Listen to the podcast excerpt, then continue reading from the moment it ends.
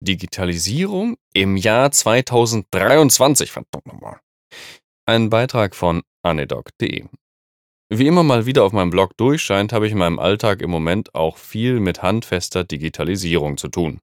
Stichwort Krankenhaus Zukunftsgesetz, KZG und die milliardenschwere Förderung des Bundes und der Länder. In diesem Rahmen wird richtig Geld in die Krankenhäuser gepumpt, um endlich den Weg in eine digitale Welt zu schaffen. Jetzt gibt es die Förderung und es gibt Firmen, die Lösungen in aller Couleur anbieten. Von Krankenhausinformationssystemen über Systemen für die Intensivstation bis hin zu Handy-Apps, um Patienten über das Klinikgelände zu navigieren, damit sie rechtzeitig ihren Termin am anderen Ende des Campus wahrnehmen können. Aber sind wir dafür eigentlich bereit? Geld allein macht aus uns kein voll digitales Land von heute auf morgen, vermutlich leider auch nicht übermorgen. Ich sag nur, faxen Sie es mir doch. In der Tat sind meine Erfahrungen sehr gemischt. Ich durfte auf einer Reihe von Normalstationen die Abläufe digitalisieren. Das betrifft die Visiten, die nun am Patientenbett direkt per Spracherkennung ins Krankenhaussystem diktiert werden. Das betrifft Anordnungen, die in Echtzeit bei der Pflege aufpoppen und ebenso schnell gespiegelt werden, wenn sie ausgeführt wurden oder Fragen auftauchen. Das betrifft auch die E-Medikation, die sicher der komplexeste Bereich der ganzen Digitalisierung in diesem Umfeld ist. Ich rede hier explizit noch nicht vom Umfeld Intensivstation, das noch deutlich komplexer ist und noch performanter funktionieren muss als die üblichen Systeme. Dann gibt es noch die Frage der Pflegevisiten. Vitalwerte erheben und so. Wie kommen die ins System? Es gibt tatsächlich Vitalwertmonitore, die nach Scan des Patientenarmbands die Daten über WLAN direkt ins KISS spielen. Natürlich hat man dafür eine Verzögerung von wenigen Sekunden. Selbst bei WLAN-Ausfall kann man damit aber weiterarbeiten und später übertragen. Also es ist alles überhaupt nicht zeitkritisch, weil das Arbeiten überhaupt nicht beeinträchtigt wird. Ob die Übertragung jetzt in ein paar Sekunden erst passiert oder nach, ein, nach Ende der Visite, ist ja im Grunde erstmal egal. Wir sind ja nicht auf der Intensivstation, nicht wahr? Ich schreibe das letzte jetzt so genau, weil an diesem Beispiel hervorragend auch die Probleme von Digitalisierung ausgearbeitet werden können. Denn diese Lösung von einem hier nicht zu nennenden Hersteller haben wir seit kurzer Zeit im Einsatz. Die Schnittstelle funktioniert astrein, alle Daten kommen rüber, für alle Eventualitäten sind wir gewappnet. Endlich mal eine Schnittstelle, die funktioniert, also mit strukturierten Daten, direkt beim Patienten erfasst und versandt werden, ohne jemals wieder was abschreiben zu müssen. Yay, super Lösung. Es könnte alles so schön sein, und tatsächlich nehmen die meisten Mitarbeiter das Angebot auch sehr gut an. Im Grunde ist das mein Fuß in der Tür, auch andere Dinge auf den Stationen in den PC zu überführen. Eine Doppeldokumentation auf Papier und im PC ist völlig obsolet und auch grundsätzlich abzulehnen. Damit bin ich bei meinen Einführungen bisher auch sehr gut gefahren. Das aber nur am Rande. Dann gibt es aber Mitarbeiter, die auf einmal anfangen, täglich böse Support-Tickets zu schreiben, wie schlecht doch alles sei. Das WLAN sei so schlecht, das sei ja im Urlaub im Hotel auf wo auch immer schon besser gewesen. Die Latenz der Übertragung, ne, wir sprechen von ein bis zwei Sekunden, sei viel zu lang, das gehe ja gar nicht und überhaupt würden Menschen sterben, wenn man denn das jetzt digitalisieren würde.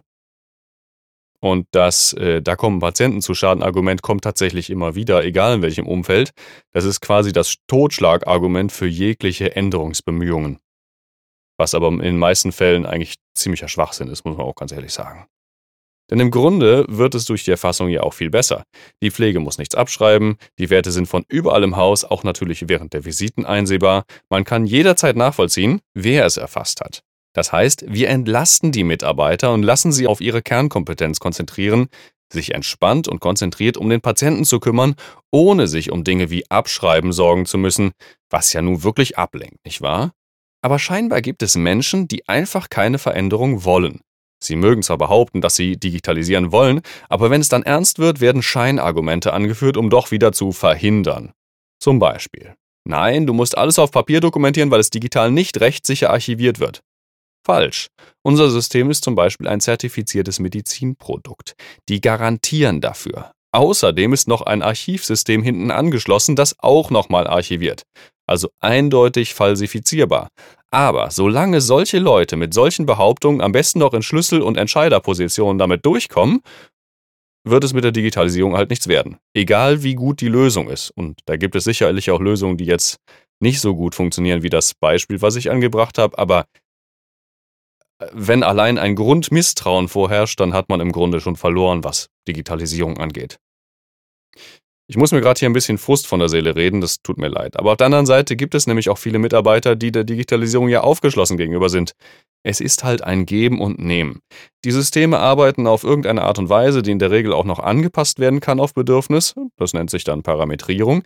Auf der anderen Seite sind auch die Mitarbeiter gefordert, ihre Arbeitsweise und die Prozesse, die da dranhängen, gegebenenfalls etwas anzupassen, dass man sich in der Mitte treffen kann und ein Benefit entsteht.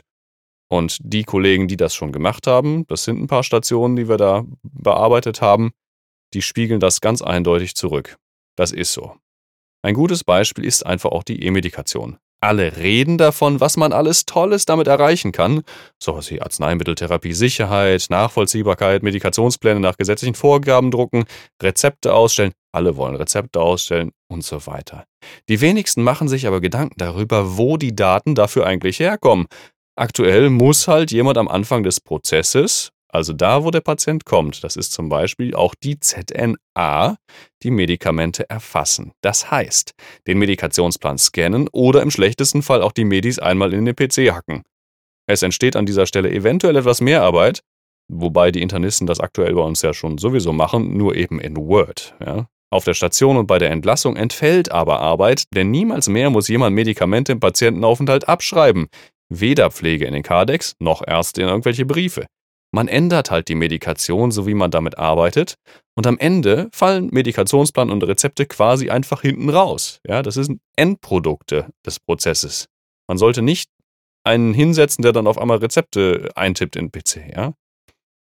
Wenn man aber einfach nur seinen Bereich Notaufnahme sieht und nicht den ganzen Prozess oder es auch einfach nicht will, Stichwort unsinnige Widerstände, dann werden wir auch noch in 10 bis 20 Jahren Medikamente per Hand in Excel-Kurven tickern. Mich stört vor allem die Verhinderungspolitik einzelner, vor allem ärztlicher Kollegen. So kommt man nicht voran. Und die Scheinbehauptung, es sei keine Zeit für E-Medikamente da oder Patienten kämen sonst zu Schaden, sind einfach nicht haltbar. Im Gegenteil, E-Medikation und die AMTS schützt Patienten und Medikation ist einfach auch wichtig. Deshalb sollten Ärzte auch ein ganz besonderes Augenmerk darauf haben. Aber was rede ich alles? Ich werde weiter die Leute triezen und vor allem da weitermachen, wo die Leute verstanden haben, was Digitalisierung eigentlich bedeutet. Nämlich nicht einfach alles auf dem Tablett zu machen, sondern auch die Prozesse auf den Prüfstand zu stellen und gegebenenfalls auch die eigene Komfortzone eingefahrene Arbeitsweisen zu verlassen, um die vielbeschworenen Vorteile der Digitalisierung einzuheimsen.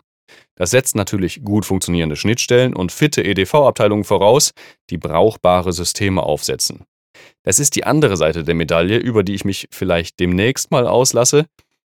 Auf der Seite sitze ich ja unter anderem auch und sorge dafür, dass unsere Kliniker damit gut zurechtkommen und was Vernünftiges angeschafft wird. Ja. Ist äh, sicherlich nicht überall so, kann man auch darüber diskutieren. Ich wollte in diesem Beitrag vor allem darauf hinaus, dass es leider auch softe, also menschliche Widerstände gibt. Ne? Und wenn wir ständig nur Entscheidungsträger haben, die gerne alles auf Papier haben und gerne gefaxt bekommen, werden wir einfach nicht weiterkommen, egal wie gut die Digitalisierungslösungen sein mögen. Tja, wie sind eure Erfahrungen mit Digitalisierung? Schreibt es mir gerne in die Kommentare, lasst es uns auch gerne ausdiskutieren. Ich bin gespannt. Bis zum nächsten Mal. Tschö.